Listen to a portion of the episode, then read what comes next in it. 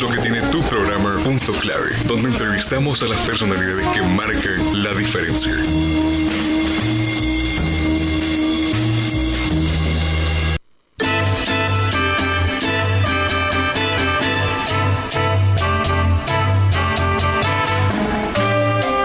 Hola, bienvenidos a este programa eh, Punto Clave, que bueno, eh, todas las tardes, eh, siempre tenemos una personalidad que nos acompaña para hablar sobre diversas temáticas.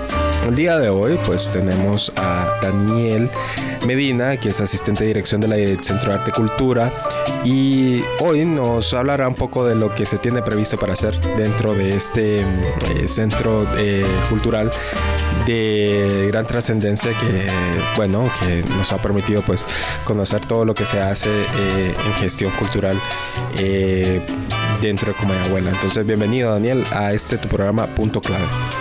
Muchas gracias Carlos, muchas gracias a toda la comunidad universitaria y a todo el público que nos escucha para compartir el día de hoy las diferentes experiencias y trabajos que tenemos como Centro de Arte y Cultura.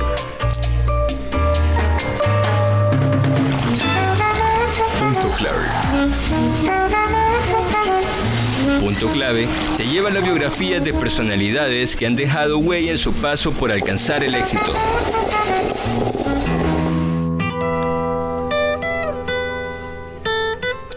Bien, lo hablábamos al principio, Daniel, este, de, que antes de entrar a la entrevista, de cómo iba a ser un poco esto de, este nuevo programa, que estamos, eh, estamos pues eh, ya con bastantes emisiones ya en camino.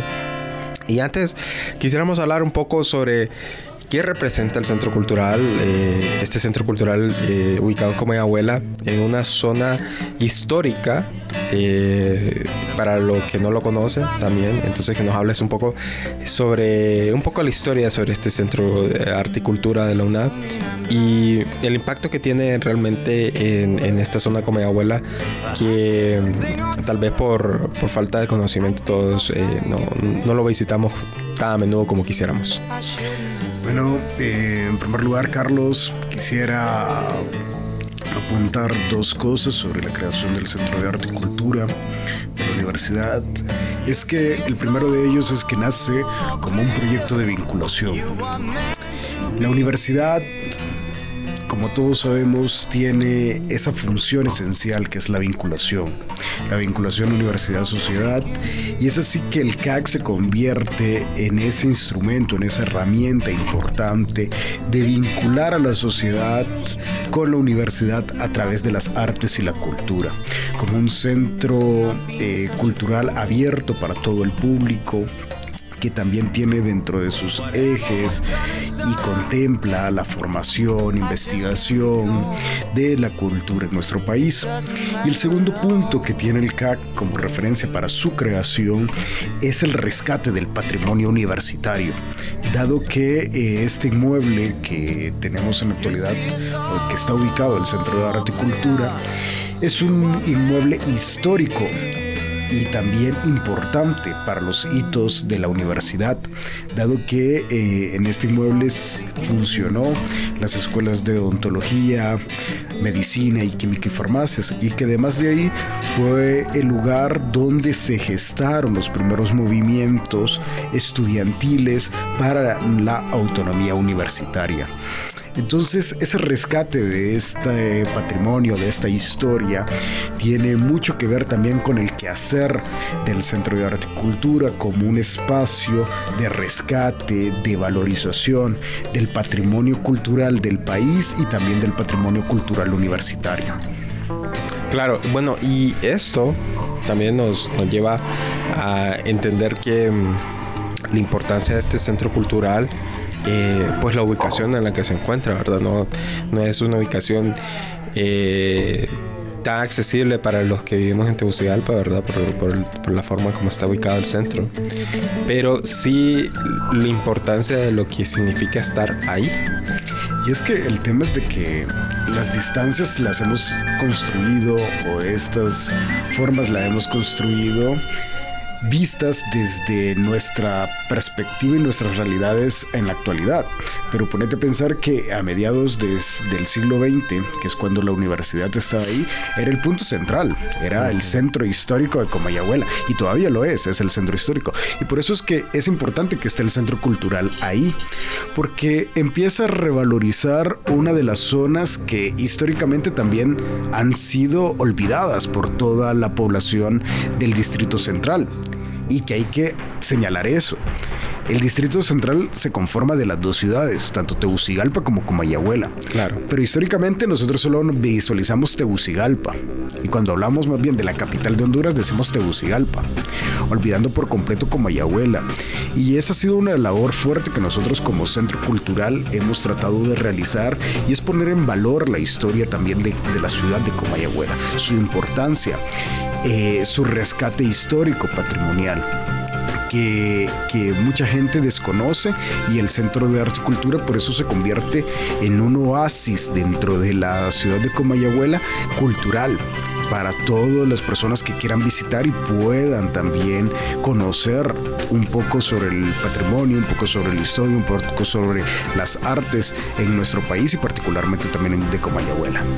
Claro, y, esto este, pues nos, nos lleva a hablar un poco este, sobre la labor fundamental que se ha hecho el CAC. Yo recordaré mucho que en sus inicios empezaron a hacer muchos talleres, eh, muchas capacitaciones, este, eh, bueno, yo recuerdo que cuando me tocaba ir, pues eh, siempre me tocaba ver exposiciones, era llamativo, pues sentir que la universidad presentaba pues este, este tipo de, espacios para la, para la gestión cultural que que hoy en día pues hay personas que no le dan el valor adecuado, pero que es bastante importante. Y eso quisiéramos que habláramos es un poco de, las publicaciones y, ese, y esas eh, de miradas y los volúmenes de revista que están prontos a lanzar para este año. Entonces me parece importante que, que empecemos por esa parte porque es, eh, es decir, es una de las partes más importantes de, destacar, ¿verdad? Porque hay algo físico para ver un poco de lo que se está haciendo. Claro, y además que nuestras publicaciones se derivan de nuestra, nuestra línea de trabajo que es la investigación. Eh, mucha gente eh, también en Honduras hablando de la gestión cultural, se sorprende que un centro cultural tenga dentro de sus líneas de trabajo fuerte la investigación, algo que normalmente no se tiene en un centro cultural, dado que em, históricamente los centros culturales se han enfocado mucho más en los temas de divulgación, de, de gestión artística, pero muy pocos en el tema de la investigación.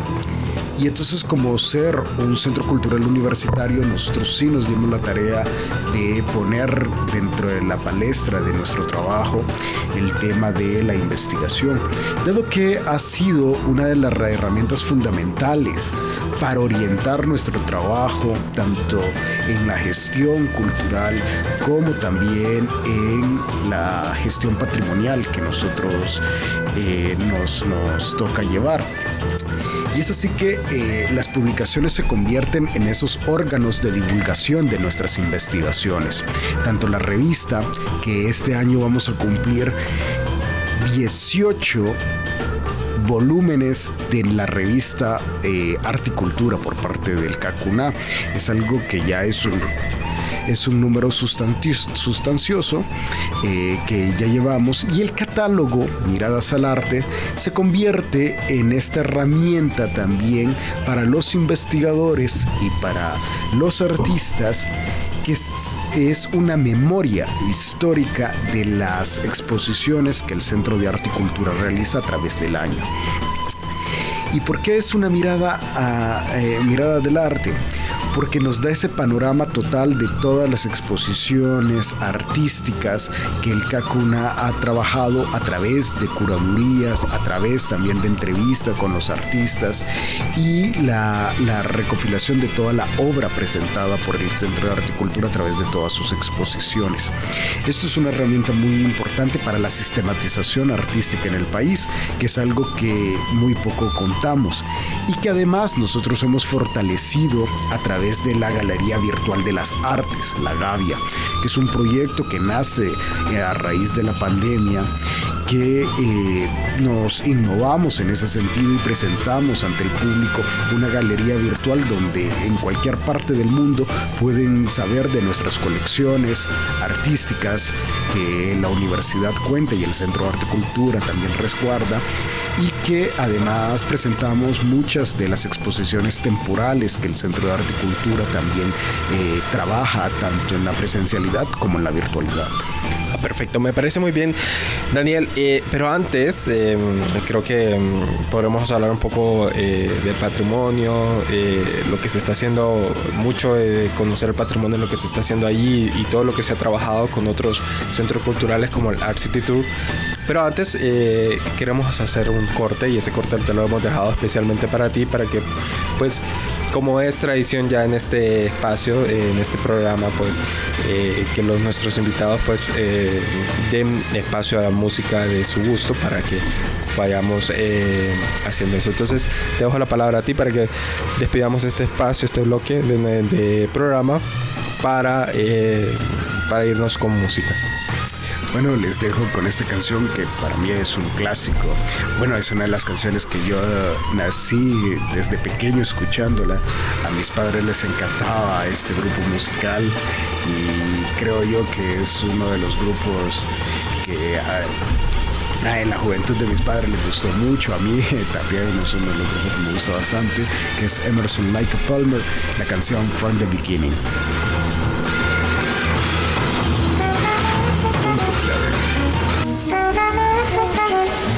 Punto clave te lleva la biografía de personalidades que han dejado huella en su paso por alcanzar el éxito.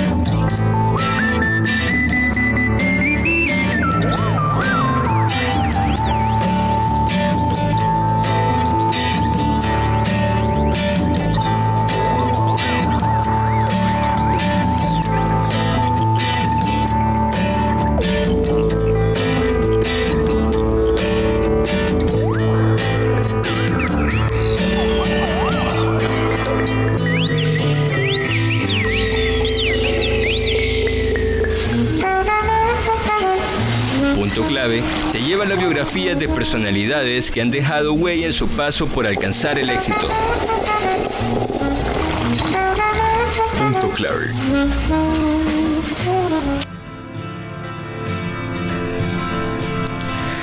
Bien, Daniel, hablábamos en, el primer bloque un poco sobre la historia de este centro cultural, el Centro de Arte y Cultura precisamente, ubicado en Mocomayabuela, y su importancia en, la gestión cultural, no solamente a nivel local, sino a nivel nacional, porque nos, ya nos explicabas todo su componente eh, de lo que lleva pues, para desarrollar este tipo de, de, espacio.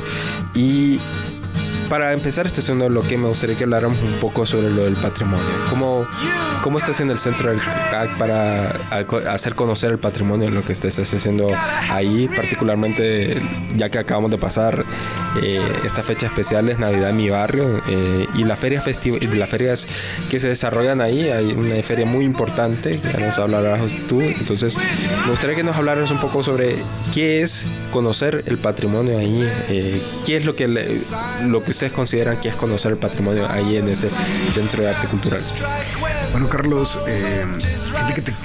una cosa que quiero apuntar antes de contestar tu pregunta es que todavía el año pasado fue para nosotros un gran reto volver a las actividades semipresenciales, se le podemos llamar, dado que todavía fue hasta mediados del año pasado cuando ya, ya iniciamos muchas de, de todas las actividades de forma presencial y una de las tareas más grandes que, hemos tenido o que, o que nos ha tenido como reto ha sido nuevamente la formación de públicos. Dado que después de la pandemia, muchos de los públicos que ya habíamos formado, que ya habíamos trabajado, eh, fueron desapareciendo. O mucha gente quedó también con ese estigma de ya no salir a eventos públicos. Eh, eh, es, verdad, ¿no? Yo, yo recuerdo que eh, mucha de la de la bueno ya era la cuestión de, de, la gestión sanitaria que decía que no se asistiera a eventos públicos no correcto. Y además también la gente con el miedo de los rebotes de los de las nuevas cepas de, de generar nuevas olas de de, contagio. Entonces estas cosas nos han venido a un poco a menguar las actividades y también la creación. Pero esto no ha sido, y este es el gran reto que tenemos este año 2023, ya tener con mucho más fuerza las actividades presenciales. El año pasado, por ejemplo, trabajamos muchísimo el tema de los recorridos guiados por el centro histórico de Comayagüela, que es algo... Eso es, eso es incluyente lo del Art City Tour, ¿no? No, esto es aparte del Art City ah, Tour. Estas son actividades que están en el marco de un programa que tenemos en el CAC denominado Conociendo tu Patrimonio. Conociendo tu patrimonio es un programa que hemos venido desarrollando eh, por varios años en el CAC, en el cual tratamos de crear espacios de divulgación y también espacio de concertación con toda la comunidad para revalorizar el patrimonio de, de la ciudad. Esto a través de dinámicas, a través de, de recorridos guiados que hemos contemplado diferentes rutas. Nosotros como, como investigadores del CAC hemos generado diversas rutas culturales, hasta turísticas, de, y, las hemos diseñado para que las personas puedan ver de otros ojos la ciudad de Comayagüela. Por ejemplo, uno de los atractivos más fuertes y que desarrollamos el año anterior fue el recorrido al cementerio general un patrimonio nacional. Precisamente eso que iba a comentar porque sí que a mí me ha llamado muchísimo la atención ir a esos viajes, pero bueno, coméntanos tú este, qué es lo que uno puede encontrar eh, haciendo este recorrido en el cementerio general. Correcto. Eh, el cementerio general es un patrimonio nacional, está declarado como monumento nacional. Y es un espacio que es muy difícil acceder a él. Decir, que muy pocas personas van a decir, no, fíjate que hoy es sábado, voy a ir al cementerio a conocerlo. no, sí, eso sí. también se escucharía un poco raro, pero exactamente. Pero en otros, imagínate que en otros países, no nos vayamos tan largo, en El Salvador, vos te puedes ir al cementerio general del país y es tanto visitado como un recorrido histórico, donde te puedes encontrar el, el, el mausoleo, por ejemplo, de nuestro prócer nacional Francisco Morazán entonces, los cementerios en muchos países se convierten este, em, en esos atractivos turísticos y atractivos de valor histórico, tanto por las personalidades que están enterradas ahí, pero también porque ahí se encuentra un valor eh, eh, artístico en la creación de los mausoleos y eso es lo que tiene también nuestro cementerio general tenemos diferentes tipos de estilos arquitectónicos de los diferentes mausoleos que se encuentran ahí y esto es un atractivo interesante para todas las personas. Y eso hemos querido divulgarlo a través también de las investigaciones que hemos realizado dado que el CAC ha levantado también un inventario de los principales mausoleos y también de las personalidades que se encuentran enterradas eh, ahí. Y además también le damos a las personas elementos de quiénes eran estas personalidades. Imagínate que en el cementerio general tenemos a gran cantidad de escritores con una importancia muy, eso es verdad, ¿no? Eso, eso sí, bueno, yo recuerdo cuando en tiempos de estudiante que había muchos escritores este, de los que se hablaban, bueno, la trascendencia antes de los escritores era mucho más porque obviamente solo se te contaba con, con los periódicos, no existía tanto la, los eh, pues las redes sociales o, la radio y la televisión. Entonces, ¿qué personajes podemos encontrar de nuestra literatura nacional que las podemos encontrar ahí en ese cementerio? Solo para referirte a algunas personas, está Juan Ramón Molina, el padre de nuestras letras eh, hondureñas, uno de, los mayores modernistas junto a Rubén Darío en Nicaragua que se encuentra ahí y que es muy interesante también la historia de por qué está enterrado ahí, dado que no murió en Tegucigalpa, murió en El Salvador. Pero sus restos fueron expatriados aquí a Honduras y fueron eh, enterrados en el cementerio general. Se podría hacer. No, pero eso sería ya ir contra la voluntad de Francisco Morazán, ¿verdad? Porque él dijo que. Porque él, sí en su testamento sí dijo que quería ser enterrado en El Salvador. Pero hubiera sido interesante que hubiera quedado aquí, ¿no? Sí, yo creo que si no hubiera escrito eh, su testamento, yo creo que sí hubiéramos podido realizar esas gestiones. Porque con Juan Ramón Molina se hizo y fue muy interesante y es muy penoso que haber hecho ese trabajo en la década de los 60, todo ese trabajo de poder repatriar el, cuerpo de él y que lastimosamente esté perdido en el cementerio general sin darle la valoración eh, eh, histórica y también la valoración cultural que Juan Ramón Molina aportó a nuestras letras en Honduras. Y así como él, también está, por ejemplo, Ramón Rosa, uno de los máximos exponentes eh, intelectuales en nuestro país. Yo creo que lo, yo lo considero como uno de los, junto con José Cecilio del Valle o Rafael Eleodoro Valle, como los tres grandes pensadores de nuestro país. Ramón Rosa eh, dictó y, generó mucho pensamiento que todavía es... Bueno, muchos estarán pensando en el otro que está en otro cementerio famoso, ¿verdad? Justo dentro de esa reforma liberal. Marco Aurelio Soto, que está en París. en un cementerio bastante famoso también. Claro, y que también este cementerio, grandes personalidades están eh, enterradas ahí, que se convierte en ese atractivo. Y entonces nosotros quisimos eh, realizar esta ruta, enseñarle a las personas también las diferentes personalidades y también poder eh, contarles a las personas por qué son importantes estas figuras. No es solamente porque fueron quienes fueron, sino también ese aporte, como yo te menciono, estos dos personajes, así hay muchos. No es posible, por ejemplo, que en el cementerio general vos eh, te encontres a la, a la tumba, por ejemplo, de Teresita Fortín tan abandonada. Y nosotros revalorizamos la figura, por ejemplo, de Teresita Fortín como una de las primeras mujeres pintoras en nuestro país.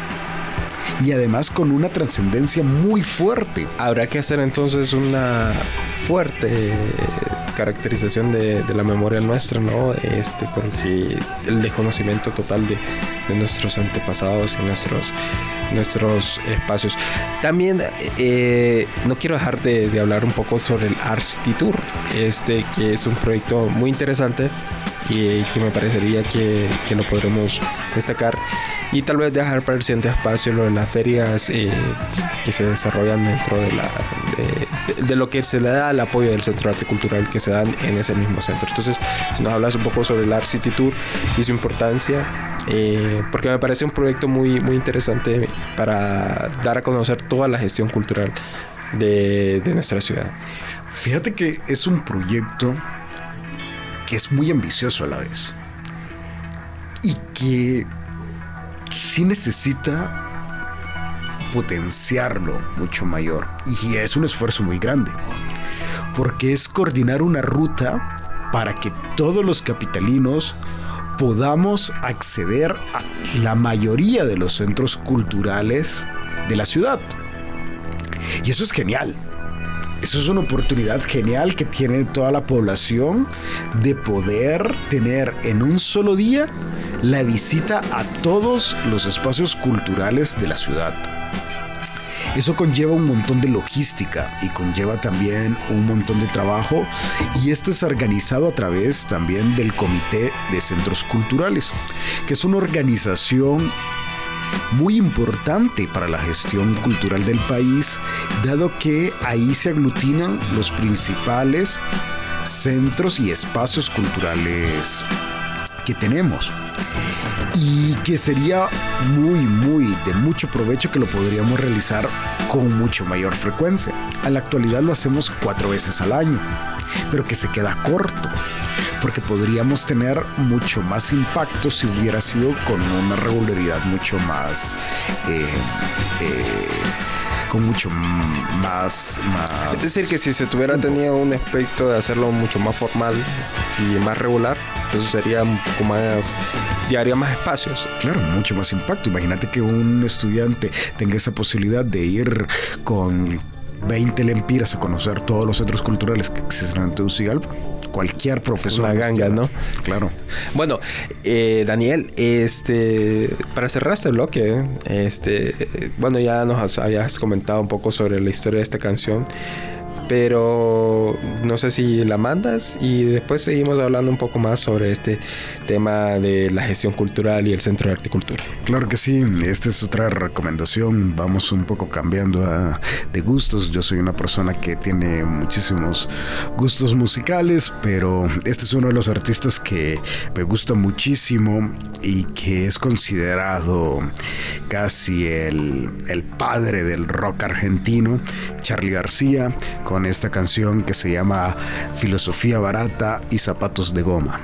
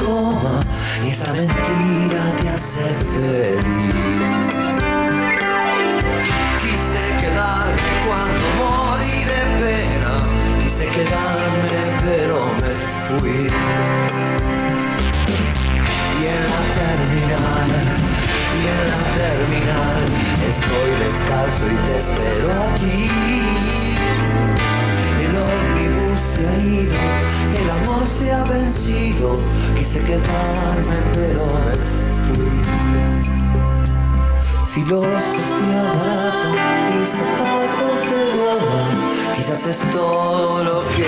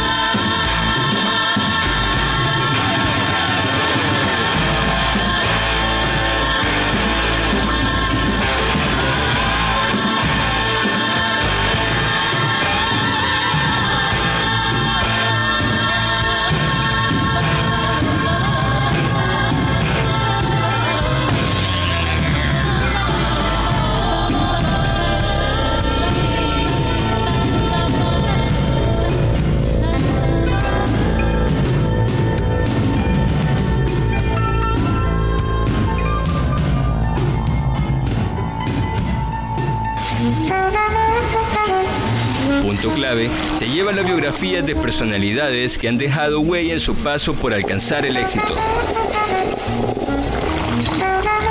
Punto clave. Bien, eh, bueno, después de escuchar esa canción, eh, ¿podría ser rock español experimental? ¿Podríamos considerarlo? Sí, fíjate que, eh, bueno, como te comentaba, Charlie es considerado el padre del rock argentino. Además de esto, lo interesante tanto de esta cultura de rock argentina eh, es que le dio un plus al rock progresivo y al rock alternativo. Ellos fueron los que fueron dando, eh, por ejemplo, el tema del sintetizador esto de sintetizar también la música. Ellos fueron los primeros así en experimentarlo en el rock. Y, y tanto gente como Spinetta, gente como Pedro Aznar, fueron de los pioneros en esta, en esta, en esta generación del rock argentino y que, eh, y que estos fueron los precursores ya de grupos que ya son más familiares a nosotros como Soda Stereo, Enanitos Verdes, Vilma Parmi Vampiros, que ya fue toda esta generación del rock argentino que conocemos. Claro, claro, claro.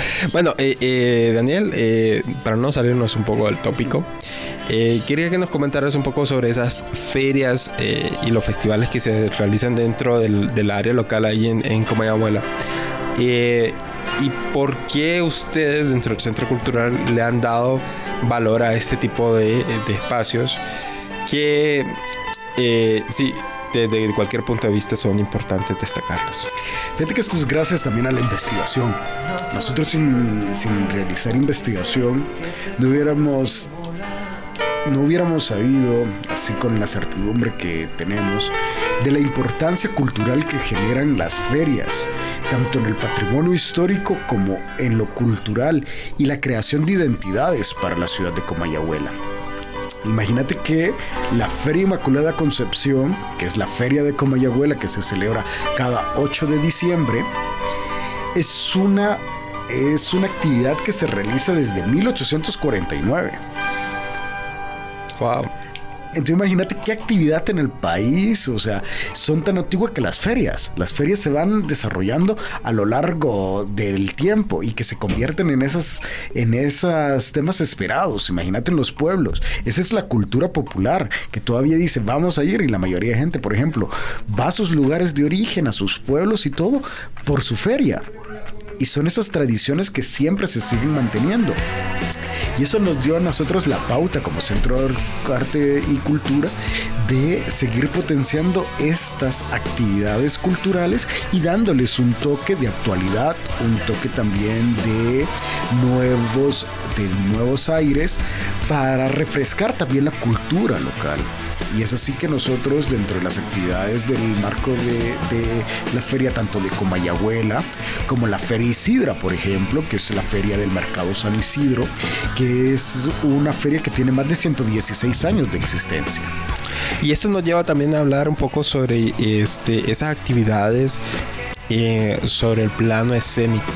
Entonces, ¿Qué, qué, qué actividades se están haciendo dentro del Centro de Arte y Cultura para eh, pues motivar este tipo de, de, arte que es sobre danza, teatro, pues eh, la música? La música. Fíjate que eh, este año vamos a tener un proyecto ambicioso en el tema de las artes escénicas y va a ser la producción de obras teatrales. Vamos a tener la producción de varias obras teatrales y también un espacio de formación.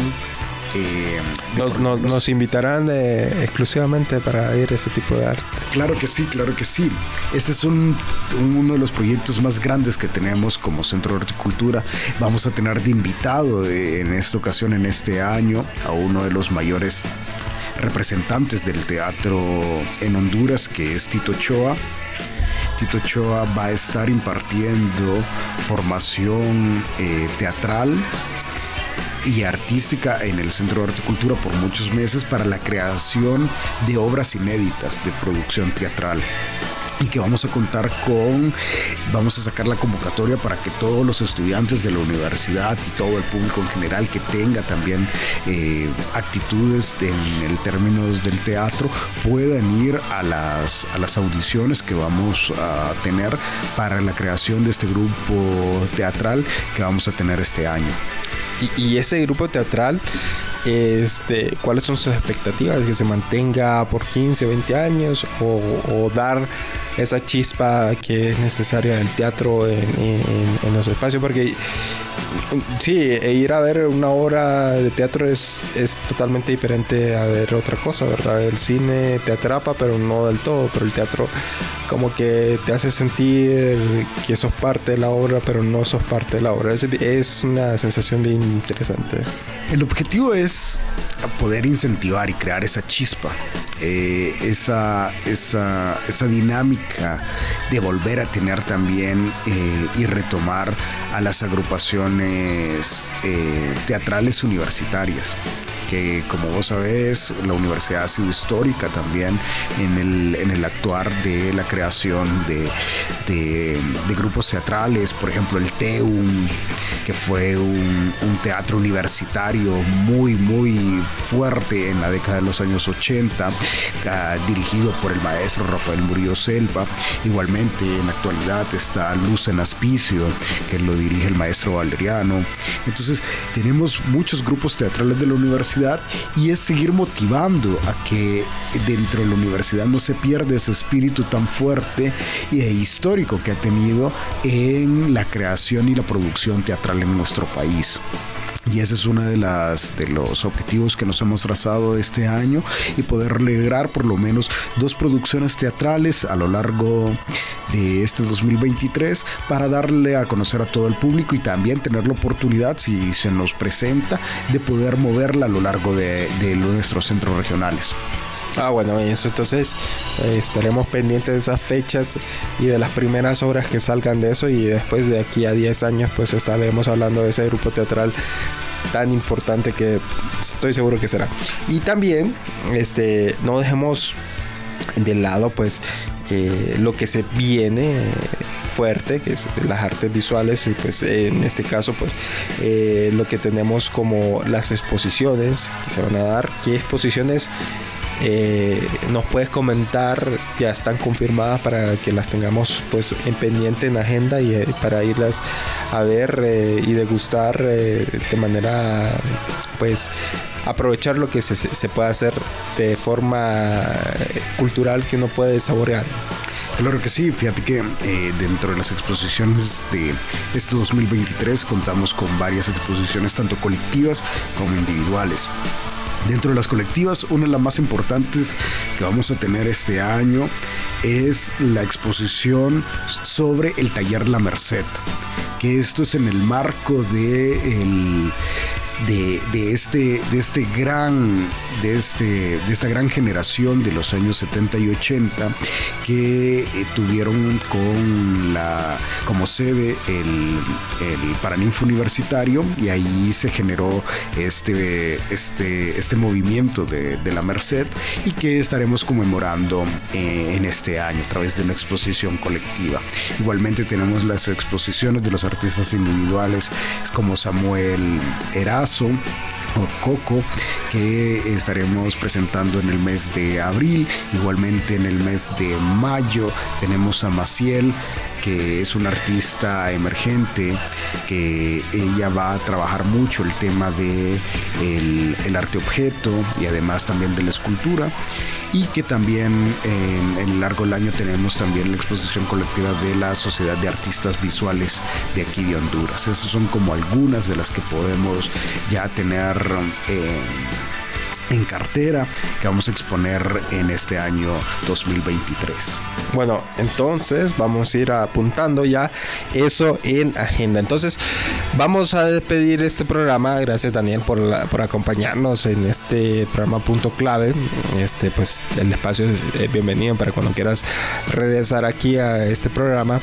Y pues eh, despedir este programa con, música. No sé si tienes una, una canción ahorita eh, pensada en particular para despedir este, este programa. Te dejo el espacio a ti al programa y agradeciéndoles a todos ustedes que nos escuchan. Se despide de ustedes Carlos Alvarenga en compañía de Daniel, a quien dejo el privilegio de despedir este programa. Bueno, me gustaría despedirnos con una canción de uno de los grandes artistas que ha producido nuestro país, uno de los artistas que merecen cada año un homenaje, que dio muchísimo a nuestro país, al aporte cultural y a la música, que es Guillermo Anderson, y una de las canciones que es muy poco conocida, por todo, no es de las canciones conocidas de él, pero que a mí me encanta muchísimo y que tiene mucha relevancia, que se llama Aide. Bien, entonces eh, despediremos ese, este programa con, eso. Bueno, gracias Daniel por, hacer eh, este programa tan entretenido y nos veremos en un próximo viernes con un nuevo programa punto clave. Muchas gracias.